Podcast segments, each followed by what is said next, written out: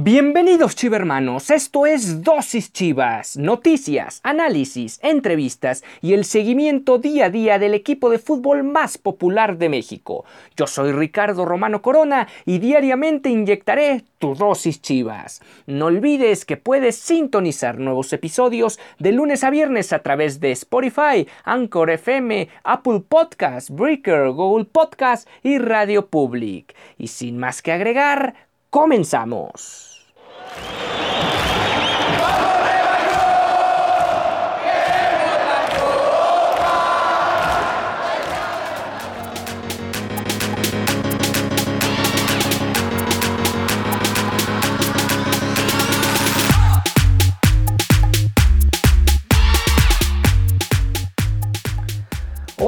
Esto es jueves 10 de septiembre y esto es Dosis Chivas, el espacio deportivo del equipo más mexicano del país. Aquí estarás informado y tendrás el análisis tanto de la previa como del post partido de cada uno de los encuentros, tanto del Guadalajara varonil, el Tapatío y Chivas femenil. Y ahora sí, sin más preámbulos, vamos con lo que fueron las palabras de Víctor Manuel Bucetich después del empate a un gol el día martes frente a los Gallos del Querétaro. Una de sus frases fue, Hoy evidentemente faltamos, o más bien fallamos en el aspecto de la definición y tuvimos equivocaciones muy graves en la portería, pero es parte del fútbol y buscaremos seguir corrigiendo. Es cierto, hubo detalles puntuales que evitaron que el Guadalajara se llevara los tres puntos, al final terminan sumando un punto más en el torneo y se colocan de momento séptimos de la general. También tendremos que hacer un análisis, un balance, no nos podemos dejar llevar por el impulso de la emoción, sino tenemos que ser muy críticos y tomar decisiones en ese factor. Sé que son dos situaciones muy específicas, se tendrán que evaluar internamente. Aquí obviamente se refiere al error de Toño Rodríguez donde escupe un balón y le deja eh, servido en charola de plata al delantero de Gallos para el gol del empate y posteriormente en, en las últimas jugadas del partido el penal errado por JJ Macías. Es parte de un proceso, estamos en la búsqueda de tener la regularidad. Si obtenemos un resultado bueno en contra de Necaxa, evidentemente se cambiará esa idea. Buscaremos con toda la convicción seguir elevando el nivel del equipo. Aquí Víctor Manuel Bucetich sabe que hay que darle vuelta a la página rápido y llegar al duelo del día de mañana. Mañana les tenemos la previa, la mejor previa del equipo del Guadalajara que va a visitar una de las canchas que más se le acomodan en calidad de visitante. Veremos si sigue esta tendencia. Más adelante les damos datos con respecto a esta visita al Estadio Victoria de Aguascalientes. Siempre hay una reacción de parte del rival y hay que saberla controlar.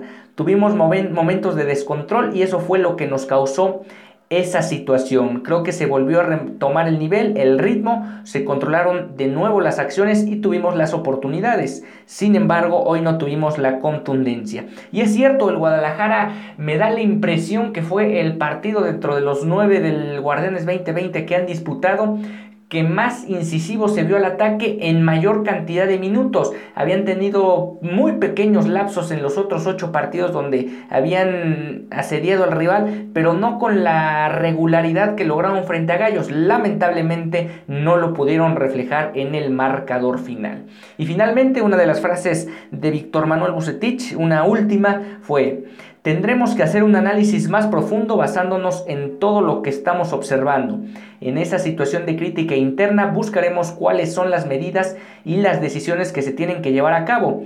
Tomar estas determinaciones para hacer que el equipo tenga un rendimiento mucho más estable. Y esa última palabra me parece la clave de todo. Estabilidad de un equipo que precisamente ha adolecido durante todo el certamen, ya llevamos la mitad de él de estabilidad y de regularidad, no solo en los resultados, los resultados pueden ir y venir, sino en el funcionamiento del equipo. Es cierto que ya se cambió de director técnico, es cierto que hubo inconvenientes al inicio de la temporada con el tema del COVID-19, pero también es una realidad que este equipo no está rindiendo en función de las expectativas que se generaron a partir del mes de enero con el clausura 2020 que no se concretó y que de alguna manera se retoma ahora en este torneo de la apertura 2020. Y vamos a escuchar, bueno, más que escuchar, vamos a retomar un poco las palabras que mencionaron en redes sociales, los dos, los dos, digamos, villanos de la película del día martes, tanto Toño Rodríguez como JJ Macías. Bueno, en el caso de Toño Rodríguez, él, mandó un mensaje en sus redes y dijo, jamás me daré por vencido. Fe fue el mensaje, eh, así de corto, que publicó el portero mexicano en el cual también ya de alguna manera se han, lo, lo tomaron con aceptación el grueso de los de la afición chiva y es que eh, ronda la o vuelve a rondar la situación porque no es el primer error, del torneo digamos de esos que, que, te marcan o que te quitan puntos lo mencionábamos el día de ayer dos errores de él han costado al menos pues un empate y una victoria o sea, estamos hablando de cuatro puntos y no es que cinco con el tema de que a lo mejor en, en Toluca se pudo haber sacado eh, perdón, de tres, sino que en cinco que pudieron haberse sacado allá en, en, el Estado de México. En fin, bueno, está la situación, la polémica de que si debe entrar o no de Raúl Gudiño a la portería, pero me parece que Toño Rodríguez, más allá de los dos errores, ha mostrado la claridad para sobreponerse ellos. En el mismo partido hizo un atajadón que pudo haber sido la voltereta de Gallos, un balón que terminó en, en el larguero. Lo, eh, eh, momento, en un instante antes Toño lo desvía hacia el mismo larguero en un remate de cabeza a bocajarro que era muy muy complicado de sacar del, del área de la portería para evitar el gol en contra. Pues bueno, veremos qué decide al final Víctor Manuel Ucetich, pero eh, parece que Todavía eh, eh, al portero Toño Rodríguez le queda crédito en la portería de Chivas. Yo creo que tendría que venir un, descenso de nivel en, en, varias de las jugadas o varios de los pasajes de los partidos como para empezar a considerar que tiene que tomar posición Raúl Gudiño o por qué no el Guacho Jiménez que también lo ha hecho muy bien en los escasos momentos que ha tenido eh, de oportunidad de salir como titular con el cuadro rojiblanco. Hay que recordar que era el suplente de Rodolfo Cota en el torneo clausura 2017 con Matías Almeida. Y el otro el otro jugador que que ha causado revuelo porque falló, digamos, en este caso a la ofensiva en el, ya en el tiempo de compensación, es JJ Macías.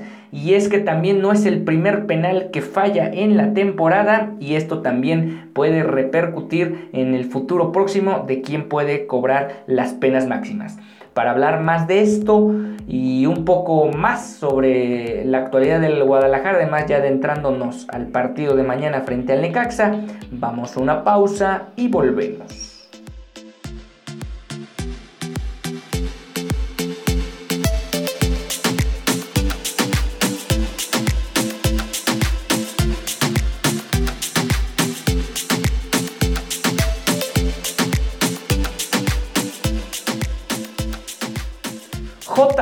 Macías tuvo el 2 por 1 en sus botines el pasado martes en el duelo frente al Querétaro en el Estadio Akron y lamentablemente volvió a errar un penal como lo hizo en la jornada 2 frente a Acevedo, también en, las postrimerías de ese encuentro. Bueno, en esta ocasión el atacante, el canterano del Guadalajara, tuvo al 92 el, gol del, triunfo, el gol de los tres puntos y finalmente no pudo concretarlo. Con ello hubiera llegado ya a cuatro dianas en el campeonato, se estaría acercando a Ormeño y, y a los grandes delanteros extranjeros que copan esa posición en nuestro fútbol. Lamentablemente no se pudo dar dicha situación. Y bueno, a raíz de esta falla, también JJ Macías se pronunció en redes sociales y mencionó lo siguiente. Si algo he aprendido en mis 20 años de vida es que uno no alcanza el éxito sin haber fallado muchas veces antes. No llegué a ser el centro delantero de mis chivas, acertando siempre, nunca fallando y huyendo del fracaso. La única manera de responder ante una falla es aceptarla, aprender de ella y seguir trabajando con la misma o más intensidad. Y no estoy hablando solo de fútbol, sino en la vida en general. Pues ahí está parte del mensaje de JJ Macías, que seguramente eh, va a querer volver a pedir el balón en la próxima oportunidad que se presente con el rebaño. Y veremos si desde la dirección técnica con Víctor Manuel Bucetich y su cuerpo técnico le vuelven a dar la confianza para que tenga una tercera oportunidad desde los 11 pasos o si ya se opta porque haya otro, otro cobrador. Ahora aquí el tema es que no pareciera tan claro quién puede ser la segunda opción de cobro porque eh, muchos de los jugadores que están formando parte del cuadro titular no están terminando los partidos y en el caso de los dos penales que falló Macías han sido en las postrimerías del duelo. Ahí están las opciones de los centrales y en particular lo de Iramir. Suelen los centrales tener buen, buen pie para, para salir, eh, son los primeros jugadores naturales en la salida de los equipos y en este caso Iramir pareciera tener esa ventaja sobre el Tiba Sepúlveda como un jugador que puede ir a cobrar la pena máxima y colocar bien el balón al fondo de las redes. Hay que recordar que en el pasado, no tan reciente, Héctor Reynoso era el cobrador oficial posteriormente al retiro de Ramón Morales, quien era el absoluto cobrador oficial durante años del Club Deportivo Guadalajara. Otros que lo podrían hacer, me parece que Fernando Beltrán tiene la personalidad para hacerlo, aunque no está terminando los partidos. En ese caso no sé qué tanto podría caer en él la responsabilidad. El mismo capitán Jesús Molina puede también eh, tomar el balón y anotar los penales. Y de revulsivos, pues obviamente ahí está Oribe Peralta, que mejor que el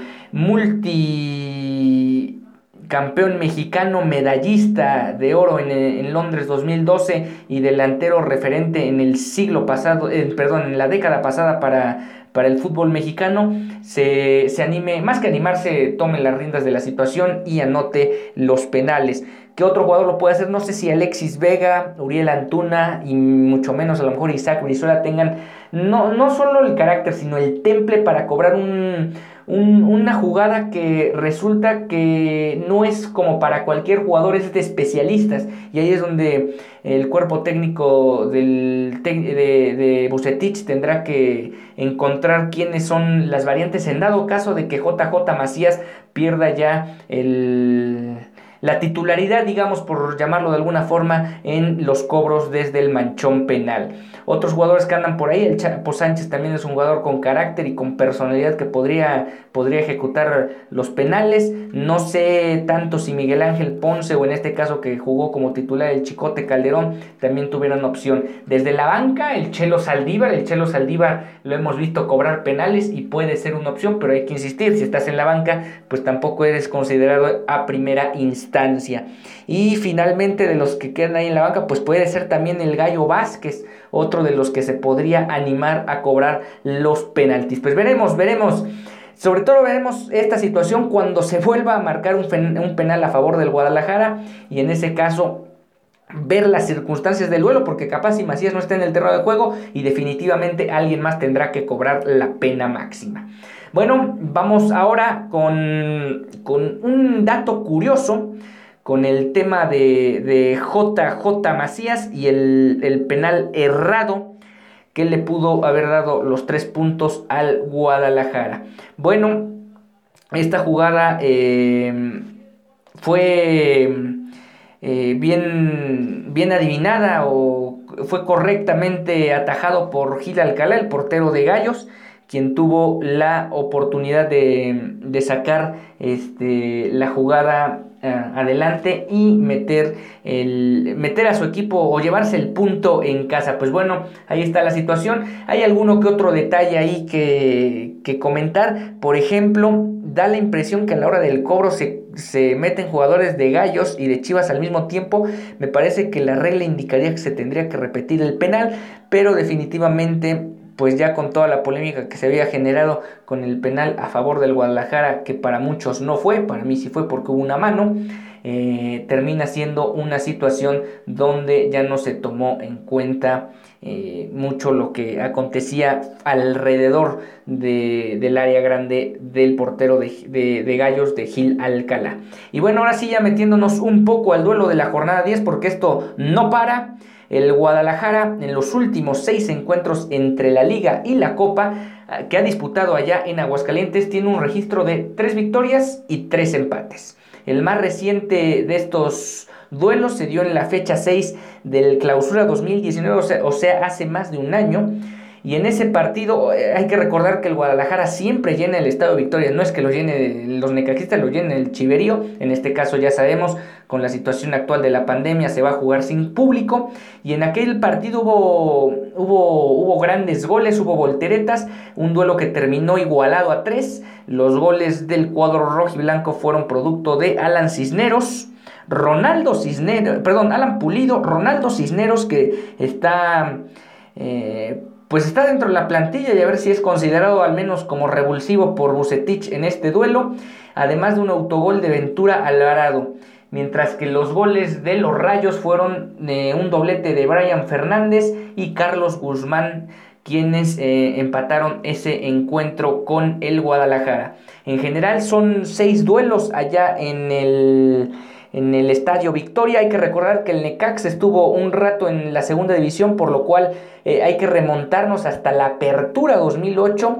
Desde ese torneo el Guadalajara mantiene esta racha, estamos hablando de 12 años más de 12 años, porque ese ya, ya inició la racha, más de 12 años sin perder allá en Aguascalientes, en aquel duelo de la jornada 4 de la Apertura 2008, un torneo donde todavía incluía a Sergio Santana y compañía, el Guadalajara empató a dos goles, luego tres años después, en el Clausura 2011, en la fecha 12, Chivas gana 2 por 1, mismo marcador de la Apertura 2013, pero en este caso en Copa, y cuatro años después, ya cuando el Necaxa regresa al máximo circuito, empatan a cero en la última jornada del clausura 2017, lo que marcaría ya el inicio de la eh, más bien el último partido antes del inicio de la liguilla, donde enfrentarían al Atlas en los cuartos de final y terminarían eliminándolos por mejor posición en la tabla.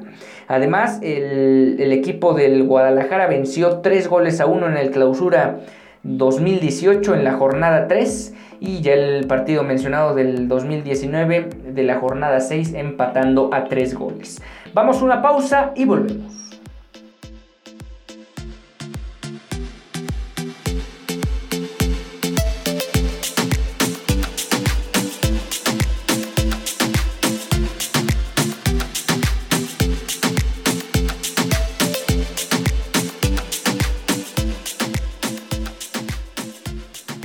Ya estamos de vuelta en Dosis Chivas. Aquí estamos para seguir hablando sobre el equipo, el Deportivo Guadalajara, que se medirá el día de mañana frente al Necaxa. Ya dábamos eh, la estadística de cómo puede estar, o más bien los últimos duelos entre estos dos equipos allá en, en Aguascalientes. Veremos si el equipo del Guadalajara puede sacar los tres puntos y al final la jornada doble, incluyendo el partido del sábado frente a, frente a Tigres, habría dado un resultado o un balance de 7 puntos de 9 posibles, lo cual sería todavía muy bueno, a pesar de haber empatado el día, el día martes frente a los Gallos. Y bueno, eh, novedades también del primer equipo y es que se aproxima, se aproxima una fecha FIFA que todavía no está claro si eh, va a haber partido de la selección mexicana. Lo que sí es claro es que el Guadalajara va a retomar el duelo del sábado 27 de marzo que se habría disputado o se tendría que haber disputado en la Bahía del Norte de California frente a León, en, ahí en el Avaya Stadium de San José en un tema de fecha FIFA eh, a finales de marzo.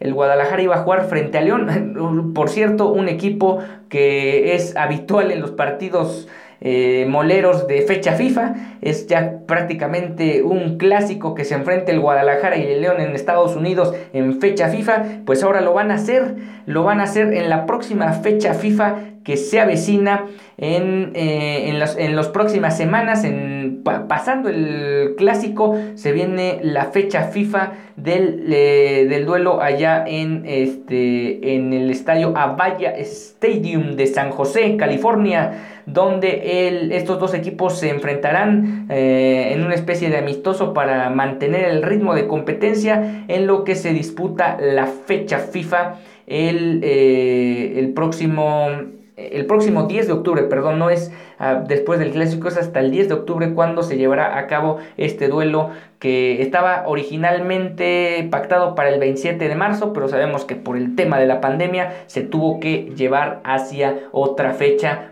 posterior. Y bueno, finalmente para terminar el día de hoy, la emisión de Dosis Chivas, recuerda que nos puedes sintonizar de lunes a viernes a través de Spotify, Anchor FM, Overcast, Apple Podcast, Google Podcast y Radio Public. Y para terminar esta emisión vamos con lo que va a ser el duelo de hoy, porque hoy hay duelo en la Liga de Expansión. El Tapatío, el Tapatío visita a los mineros de Zacatecas. Y bueno, sí, vamos a terminar la emisión de hoy hablando sobre el duelo entre Mineros de Zacatecas y el Tapatío que juegan este jueves a las 5 de la tarde. Eh, si escuchan esta emisión antes de esta hora van a tener todo el previo de este eh, encuentro de, correspondiente a la Liga de Expansión y se va a disputar en el estadio Carlos Vega Villalba de Zacatecas duelo correspondiente a la jornada 4. Mineros viene de empatar 3 a 3 con Pumas Morelos. Y este cuadro zacatecano buscará su primera victoria en el torneo, al igual que el cuadro tapatío, que en este momento está dirigido por Alberto Coyote. Eh, algunos datos curiosos de este duelo, el Tapatío buscará ante Mineros, lo ya mencionado, su primer triunfo. Antonio Torres fue considerado en el 11 ideal como el mejor portero de la jornada 3, hablamos del arquero titular de, de Chivas. El Chevy Martínez y Carlos Zamora se encuentran en el top 5 del torneo con los jugadores con más disparos a portería, 5 y 4 respectivamente. En el duelo frente al Atlético Morelia, este equipo disparó siete veces a la portería y anotó tres goles, una buena cuota, dadas las condiciones en las que a veces se complica anotar goles, no solo en el primer equipo, sino también en, en el tapatío, no así en las filiales y en el Chivas Femenil, que llevan cualquier cantidad de dianas entre varios jugadores y jugadoras en el caso del femenil. Sergio Flores y Luis Márquez son los elementos de los actuales planteles que han vestido ambas camisetas. Y la cuarteta arbitral para este duelo está integrada por Alan Enrique Martínez Vega como el árbitro central, Jesús Lorenzo Soto Dávila como el asistente número uno y Jair Jesús Sosa García como el número dos además de Antonio de Jesús Olalde Vázquez, quien será el cuarto árbitro. Hay que recordar que en esta liga de, expansión no hay videoarbitraje, fundamentalmente como también ocurre en la liga femenil porque no todos los partidos se transmiten por televisión. Eso genera que habría desventaja para los equipos que no son transmitidos y por ende no tendrían repeticiones en esos duelos. Entonces para que la situación sea pareja para todos no hay bar en estas dos categorías. Y bueno con esto hemos llegado al final de esta emisión de dosis chivas. Nos encontramos mañana 11 de septiembre un día que se ha convertido desde hace 19 años más allá del tema deportivo, aunque terminó trascendiendo en específico en el béisbol, en las grandes ligas, un, un, día especial ya desde hace 19 años, pues bueno, en México habrá fútbol y acá el Guadalajara jugará, visitará el Estadio Victoria y veremos cómo le va frente a los hidrorrayos del Necaxa que ya están estrenando técnico. Vamos, nos vemos mañana, soy Ricardo Romano Corona, hasta entonces.